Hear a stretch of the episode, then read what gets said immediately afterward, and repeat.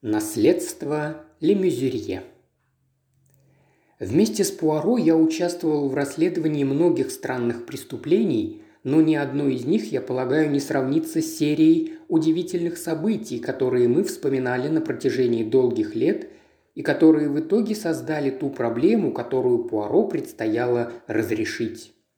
Все началось с того, что как-то вечером, во время войны, мы услышали семейную историю рода Лемюзюрье, и она сразу привлекла наше внимание.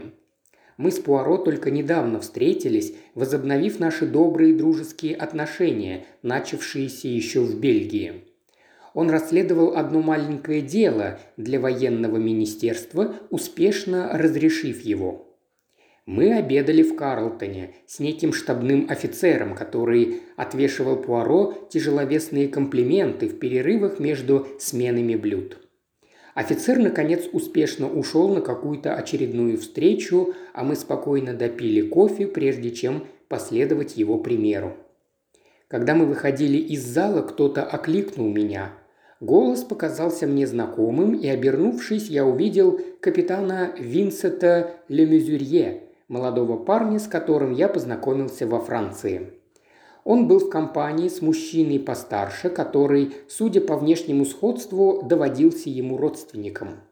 Так оно и оказалось, поскольку его представили нам как мистера Хьюго Лемюзюрье, дядю моего юного приятеля – в сущности, я не слишком хорошо знал капитана Лемюзерье, но он был приятным молодым человеком, может, только несколько мечтательным по натуре, и я вспомнил разговоры о том, что он принадлежал к одному древнему аристократическому роду, владевшему имениями в Нортумберленде еще до времен реформации. Мы с Пуаро никуда не спешили и, приняв приглашение молодого человека, сели за их столик – и довольно мило поболтали с нашими новыми знакомыми. Старшему Лемюзерье можно было дать лет сорок. Легкая сутулость выдавала его пристрастие к научным трудам, и, как выяснилось, в то время он действительно проводил какие-то химические исследования по заказу правительства – Наш разговор прервался в связи с появлением высокого темноволосого молодого человека, который решительно подошел к нашему столику, очевидно испытывая некое волнение или даже тревогу. «Слава богу, что я нашел вас обоих!» – воскликнул он. «Что случилось, Роджер? Ваш отец, Винсент, сильно расшибся. Молодая строптивая лошадь. Конца фразы мы не расслышали, поскольку он отвернулся к своим собеседникам. Через пару мгновений наши двое знакомых поспешно простились и покинули нас. Отец Винсента Лемезюрье сильно пострадал, объезжая новую лошадь, и никто уже не надеялся, что он доживет до утра. Винсент смертельно побледнел и, казалось, был ошеломлен этим известием. Сказать по правде, я удивился такой реакции, поскольку из его немногословных разговоров на эту тему во Франции я понял, что они с отцом не особенно ладили, и поэтому сейчас такое проявление сыновьих чувств слегка поразило меня. Темноволосый молодой человек, которого нам представили как кузена мистера Роджера Лемюзурье, задержался, и мы втроем вышли на улицу – «Это довольно любопытная история», – заметил кузен. «Возможно, она заинтересует месье Пуаро. Я слышал о вас, месье Пуаро, от Хиггинсона. Он говорит, вы мастер психологии». «Да, я изучал психологию», – осторожно признал мой друг. «Вы заметили выражение лица моего кузена? Он был сражен, не так ли? А знаете почему? Стародавнее фамильное проклятие. Не желаете услышать эту историю?» Было бы очень любезно с вашей стороны рассказать мне ее». Роджер Ленузерье взглянул на свои часы. «Времени еще много. Я встречаюсь с ними на вокзале Кингс-Кросс. Итак, месье Пуаро, род Лемюзерье очень древний. В далекие времена Средневековья один из тех древних Лемюзерье стал подозревать свою жену в измене.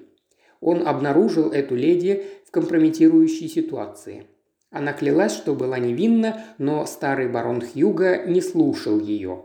У нее был один ребенок – сын. И он клялся, что это не его ребенок и что он никогда не признает его своим наследником. Я забыл, что именно он сделал. Некоторые, увлекаясь средневековыми представлениями, считают, что замуровал мать и сына живыми. В любом случае, он убил их обоих, и она, умирая, настаивала на своей невиновности и прокляла весь род Лемюзерье. Проклятие состояло в том, что ни один первенец мужского пола, родившийся в семье Лемюзерье, никогда не будет наследником. В итоге, по прошествии времени, невиновность той дамы была полностью доказана. Я полагаю, что старый Хьюга надел в лосиницу и провел остаток своих дней в постах и молитве. Но странная вещь заключается в том, что с тех самых пор ни один первенец мужского пола не наследовал титул барона.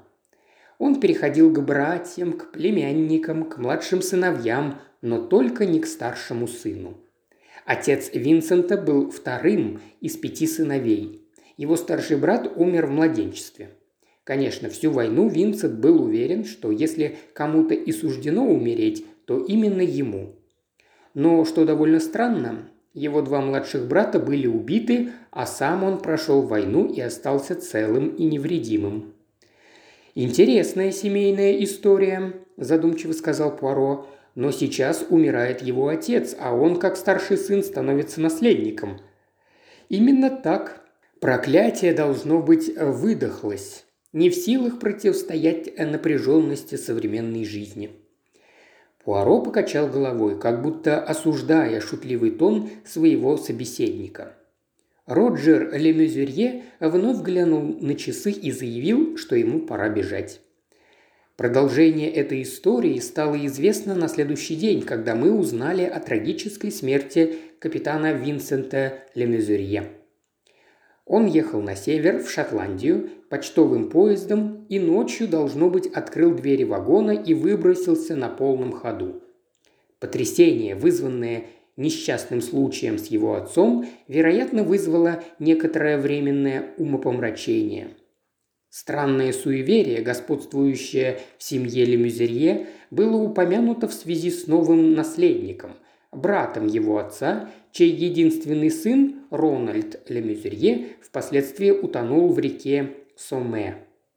Я полагаю, что наша случайная встреча с молодым Винсентом в последний вечер его жизни разожгла наш интерес ко всему, что имело отношение к семье Лемюзерье, поскольку два года спустя мы с некоторым интересом отметили смерть Рональда Лемюзерье, который ко времени его наследования фамильного имения был уже хроническим больным. Преемником стал его брат Джон, здоровый и бодрый мужчина, у которого был сын, студент Итана. Определенно, некий злой рок омрачал жизнь рода Лемюзерье. Приехав на очередные каникулы, этот юноша умудрился застрелить себя. Смерть его отца произошла внезапно, в результате укуса осы, и титул по наследству перешел к его младшему пятому брату, Хьюга, с которым, как мы припоминали, мы встретились в тот трагический вечер в Карлтоне. Не имея никаких объяснений этой исключительной серии несчастий, выпавших на долю рода Лемюзерье, мы не были лично заинтересованы в этом деле, но уже близилось то время, когда нам предстояло занять более активную позицию. Однажды утром нам доложили о приходе миссис Лемюзерье. Это была высокая, энергичная женщина лет 30, производившая впечатление на редкость решительной и здравомыслящей особы. В говоре ее слышался слабый американский акцент. «Месье Пуаро, я рада познакомиться с вами. Мой муж Хьюго Лемюзерье встречался с вами как-то раз много лет назад, но вы едва ли помните этот случай. Я помню его отлично, мадам. Это случилось в Карлтоне. У вас просто замечательная память. Месье Пуаро, я очень обеспокоена. Что же вас беспокоит, мадам? Мой старший сын. Вы знаете, у меня два сына. Рональду восемь, а Джеральду шесть лет. Продолжайте, мадам. Почему вы беспокоитесь за малыша Рональда? Месье Пуаро, За последние шесть месяцев он три раза был на волосок от смерти. Сначала он чуть не утонул этим летом, когда мы отдыхали в Корнуоле. Затем он выпал из окна детской, а потом чуть не умер, отравившись трупным ядом. Возможно, выражение лица Пуаро даже слишком красноречиво отразило его мысли, поскольку миссис Лемюзерье, едва переведя дух, поспешила добавить. Разумеется, я понимаю, вы думаете, что я просто глупая женщина, делающая из мухи слона. Нет, право, мадам. Огорчение любой матери вполне оправдано в таких случаях, но я не понимаю, как э, могу помочь вам я. Я не бог, чтобы управлять волнами. Для окна детской я предложил бы вам железные решетки, а для качества пищи что может сравниться с материнской заботой? Но почему все эти вещи случались с Рональдом, а не с Джеральдом? Случай, мадам, просто необыкновенный. Вы так считаете? А что думаете вы? Вы и ваш муж. По лицу миссис Лемюзерье пробежала тень. С Хьюго разговаривать бесполезно. Он не хочет ни о чем слушать. Возможно, вам приходилось слышать, что есть некое фамильное проклятие о том, что ни один из старших сыновей не может стать наследником. Хьюго верит в него. Он полностью поглощен этой семейной историей, и он в высшей степени суеверен. Когда я поделилась с ним своими страхами, то он сказал, что это проклятие, и никто из нас не в силах предотвратить его. Но, месье Пуаро, я родом из Америки, и мы не слишком верим в проклятия. Мы любим их как некую принадлежность подлинного аристократического рода. Они придают некую тайну, загадочность, ну, надеюсь, вы понимаете. Я была просто опереточной актрисой, когда Хьюго познакомился со мной. И я думала, что история о его семейном проклятии рассказывается просто ради красного словца. Понимаете, о таких вещах приятно вспоминать у камина зимними вечерами. Но когда это касается одного из твоих детей... Я просто обожаю моих детей, месье Пуаро. Ради них я готова на все. Поэтому теперь вы склонны поверить в это семейное предание, мадам. Может ли предание подпилить ствол ивы? О чем вы говорите, мадам? В изумлении вскричал Пуаро. Я сказала, может ли предание или некий призрак, если вам так угодно назвать его, подпилить ствол ивы? Я не рассказала вам кое-что о Корнуоле. Любой мальчик мог заплыть слишком далеко, и хотя Рональд научился плавать уже в 4 года. Но с Ивой иной случай. Оба мальчика сильно расшалились. Они обнаружили, что могут лазить зад-вперед по стволу Ивы. Они часто играли так.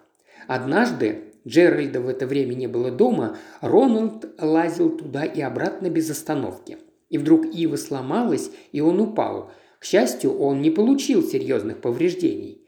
Но я пошла и исследовала эту Иву. Ветка была подпилена, месье Пуаро, заранее подпилена. То, что вы рассказали мне, очень серьезно, мадам. Вы говорите, вашего младшего сына в это время не было дома? Да. А в момент отравления он тоже отсутствовал? Нет, тогда они оба были за столом. «Любопытно», – пробормотал Пуаро. «Итак, мадам, кто еще живет в вашем имении?» Мисс Сондерс, гувернантка наших детей, и Джон Гардинер, секретарь моего мужа. Миссис Лемезерье слегка помедлила, словно что-то ее смущало. «Кто же еще, мадам?» «Майор Роджер Лемезерье. Его, я полагаю, вы также встречали в тот вечер в Карлтоне. Проводит у нас довольно много времени». «Ах да, он приходится вам родственником, не так ли?» «Дальним родственником. Он не принадлежит к нашей ветви родового дерева, хотя я полагаю, сейчас он является ближайшим родственником моего мужа. Он славный человек, и все мы очень любим его. Это не он научил ваших детей забираться на Иву? Вполне возможно. Он довольно часто провоцирует их на разные шалости. Мадам, я приношу извинения за то, что сказал вначале. Существует реальная опасность, и я думаю, что смогу вам помочь. Я предлагаю вам пригласить нас с Гастингсом к вам в гости. Ваш муж не будет возражать? О, нет, только он считает, что это все бесполезно. Я прихожу в ярость от того, как он просто сидит и ждет, когда наш мальчик погибнет. «Успокойтесь, мадам, давайте спокойно обговорим наши планы». Наши планы были должным образом обговорены, и следующий день увидел нас уезжавшими на север. Пуаро был погружен в глубокую задумчивость. Он вышел из нее, чтобы резко спросить. «Уж не из такого же ли поезда выпал Винсент Лемюзюрье?» Он сделал легкое ударение на слове «выпал». «Надеюсь, вы не подозреваете, что и здесь был какой-то подлый замысел?» – спросил я. «А не думаете ли вы, Гастингс, что некоторые из этих последних смертей в семействе Лемюзерье могли быть подстроены? Возьмем, к примеру, Винсента, затем парень из Итона. Подобные несчастные случаи с пистолетами всегда очень неоднозначны. Предположим, что и этот мальчик случайно выпал из окна детской и разбился насмерть. Что может быть более естественно и не вызвать ни малейших подозрений? Но почему только один ребенок, Гастингс? Кто выигрывает от смерти старшего сына? Только его младший, шестилетний брат. Абсурд. Возможно, позже они намеревались устранить и другого, предположил я, хотя у меня не было ни малейшего представления, кем могли быть эти они. Пуаро с недовольным видом покачал головой. «Трупный яд», – пробормотал он задумчиво. Атропин зачастую вызывает очень похожие симптомы. Да, наше присутствие явно необходимо. Миссис Лемюзерье с восторгом приветствовала нас, затем проводила в кабинет своего мужа и удалилась. Хьюго значительно изменился с тех пор, как я видел его в последний раз. Его спина еще более сутулилась, а лицо приобрело странный землянистый оттенок. Он выслушал объяснение Пуаро по поводу нашего появления в его доме. Тут безошибочно чувствуется практически здравый смысл Сейди, воскликнул он наконец. Оставайтесь, конечно, пожалуйста, месье Пуаро, и я благодарен вам за ваш приезд, но чему быть, того не миновать. Ох-охо, грехи наши тяжкие. Мы, Лемюзерье, знаем, Никто из нас не избежит своей судьбы. Пуаро напомнил ему о подпиленной ветке ивы, но это, видимо, произвело незначительное впечатление на Хьюга. Наверняка это просто небрежность садовника. Да-да, орудием судьбы может стать все что угодно, но тайная цель очевидна. И я скажу вам, месье Пуаро, нам не придется долго ждать. Пуаро внимательно взглянул на него. «Почему вы так говорите?» «Потому что я и сам обречен. Я обращался к доктору в прошлом году. Я неизлечимо болен. Конец уже не за горами. Но прежде чем я умру, Рональд будет забран в мир иной. Наследником останется Джеральд. А если что-то случится и с вашим вторым сыном? С ним ничего не случится, ему ничто не угрожает. Но если все-таки, настаивал Пуаро, Следующим наследником станет мой кузен Роджер. Нас прервали. Высокий статный человек с кудрявой огненно-рыжей шевелюрой вошел в кабинет с пачкой бумаг. «Не будем сейчас заниматься делами, Гардинер», – сказал Хьюго Лемузерье и добавил. «Мой секретарь, мистер Гардинер». Секретарь поклонился, произнес несколько любезных слов и удалился. Несмотря на его приятную внешность, было в этом человеке нечто отталкивающее. Я сказал об этом Пуаро, когда мы вышли прогуляться по прекрасному старому парку, и, к моему удивлению, он был со мной согласен. «Да-да, Гастингс, вы правы. Мне он тоже не понравился. Слишком уж он красив. Такие всегда ищут теплое местечко, что-то вроде синекуры. А вот и наши детки». К нам приближалась миссис Лемезерье со своими сыновьями. Они были приятными на вид мальчиками, младший темноволосый, как его мать, а старший с рыжеватыми кудрями. Они с серьезным видом пожали нам руки, а вскоре были совершенно очарованы рассказами Пуаро. Чуть позже нам представили и мисс Сондерс, невзрачную и невыразительную особу, которая завершала кампанию. В течение нескольких дней мы вели приятную и легкую жизнь, но всегда были на чеку, правда, безрезультатно. Мальчики жили счастливо и нормально, и ничто, казалось, не предвещало дурного. На четвертый день нашего пребывания в имение заехал майор Роджер Лемюзерье. Он мало изменился, по-прежнему обеспечен и жизнерадостен, с той же самой привычкой ко всему относиться легко. Он был, очевидно, кумиром мальчиков. Они восторженно встретили его и тут же утащили в сад играть в индейцев. Я заметил, что Пуаро последовал за ними. На следующий день все были приглашены на чай к леди Клейгейт, чье поместье находилось по соседству. Миссис Лемезерье предложила нам тоже пойти с ними, но, казалось, даже слегка обрадовалась, когда Пуаро отказался и заявил, что он предпочел бы остаться дома. Как только все ушли, Пуаро взялся за работу. Он напоминал мне некоего наделенного интеллектом терьера. Я полагаю, что в доме не осталось уголка, который бы он не обследовал – Однако все это было сделано так спокойно и методично, что никто даже не заметил его передвижений. В итоге он остался явно неудовлетворенным. Мы сели пить чай на балконе вместе с мисс Сондерс, которая также не пошла на прием. «Мальчики будут только рады», – проговорила она в своей бесцветной манере. «Хотя я надеюсь, что они будут вести себя прилично, не испортят клумбы и не станут дразнить пчел». Пуаро не донес чашку до рта. Он выглядел как человек, который увидел привидение. «Пчелы?» – спросил он громовым голосом. «Да, месье Пуаро, пчелы. Три пчелиных улья. Леди Клейгент очень гордится своими пчелами». «Пчелы!» – вновь воскликнул Пуаро. Затем он выскочил из-за стола и, схватившись за голову, нервно зашагал взад и вперед по балкону. Теряясь в догадках, я размышлял, почему мой приятель так разволновался при одном упоминании о пчелах. В этот момент мы услышали, что вернулся автомобиль. Пуаро был уже на ступеньках крыльца, когда компания выходила из машины. Рональда ужалила пчела, возбужденно крикнул Джеральд. «Ничего страшного», – сказала миссис Лемюзерье, – «укус даже не распух. Мы приложили кранки на шатырный спирт». «Позвольте мне взглянуть, мой маленький друг», – сказал Пуаро. «Куда вас укусила пчела?» «Вот сюда, в шею», – важно ответил Рональд. «Но она не причинила мне вреда. Папа сказал, стой спокойно и не двигайся. На тебя села пчела». Я замер, и он ее снял, но она успела ужалить меня. Хотя почти не больно, просто как укол булавкой. А я не заплакал. Ведь я уже взрослый и на следующий год пойду в школу. Пуаро осмотрел шею мальчика и отошел в сторону.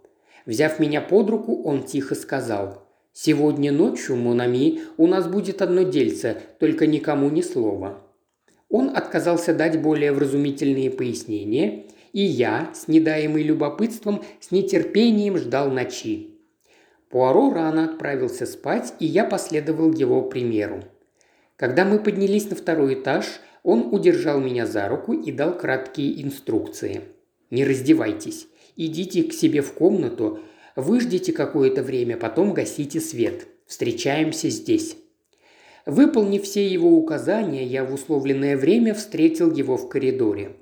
Он жестом велел мне хранить молчание, и мы тихо пошли в то крыло дома, где находились детские спальни.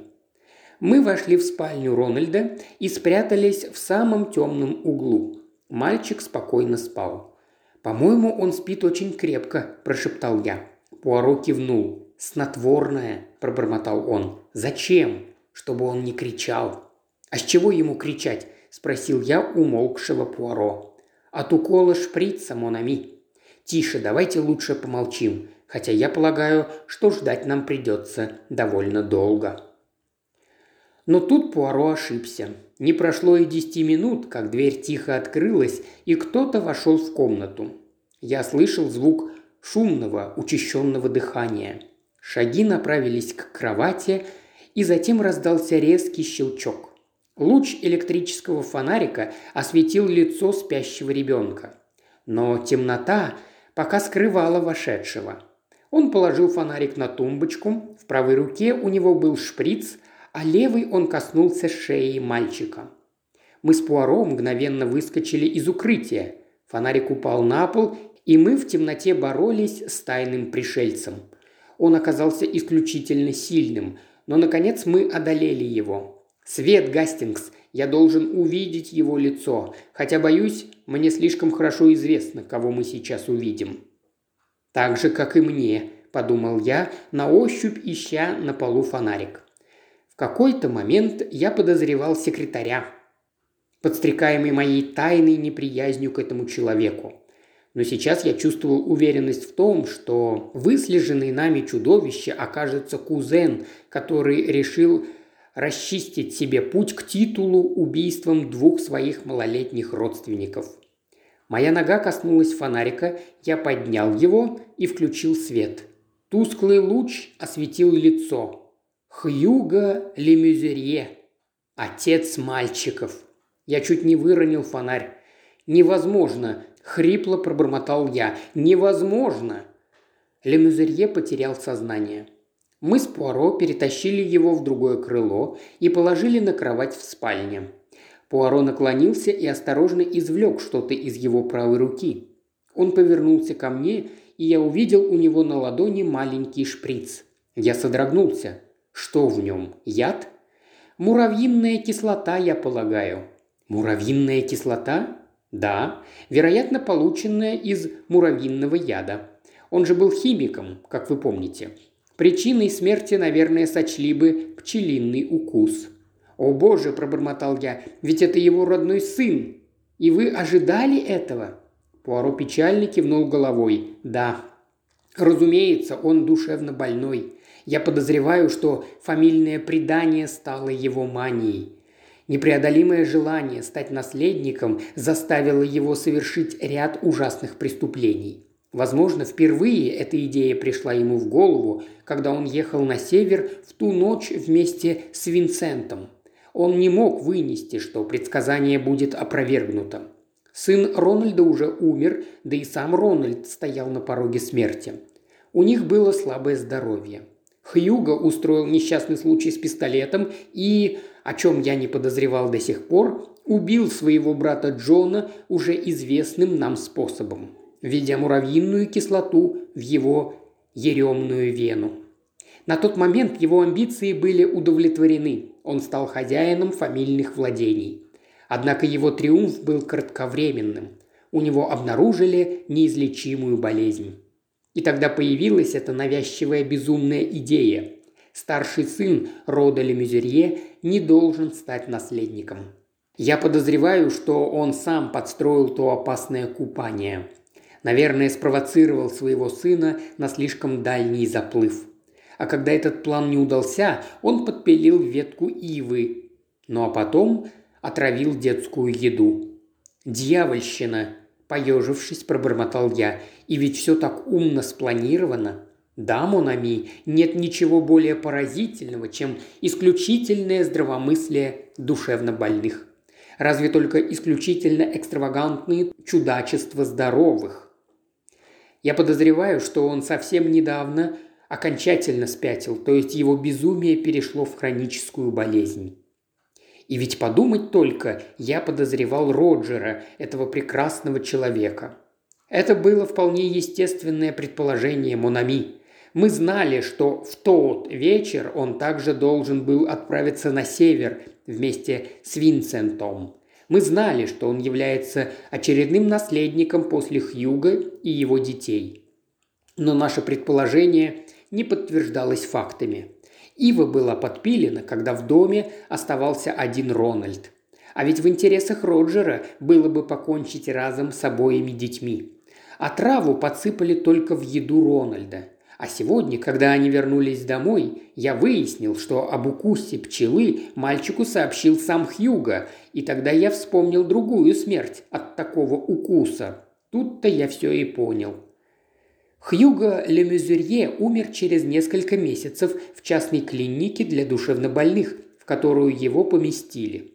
Спустя год его вдова вышла замуж за мистера Джона Гардинера, рыжеволосого секретаря, Рональд унаследовал обширные владения своего отца и продолжает жить в добром здравии. «Ну вот и славно», – заметил я Пуаро. «Очередное заблуждение рассеялось. Вы весьма успешно разделались с проклятием рода Лемюзерье». «Сомневаюсь», – в глубокой задумчивости сказал Пуаро. «Право же, я очень сомневаюсь в этом». «Что вы имеете в виду?» «Монами, я отвечу вам одним многозначным намеком. Подумайте о красном цвете». «Что? Кровь?» Вздрогнув, я понизил голос до испуганного шепота. «Вам всюду чудятся мелодрамы, Гастингс. Я подразумевал нечто гораздо более прозаичное – цвет волос маленького Рональда.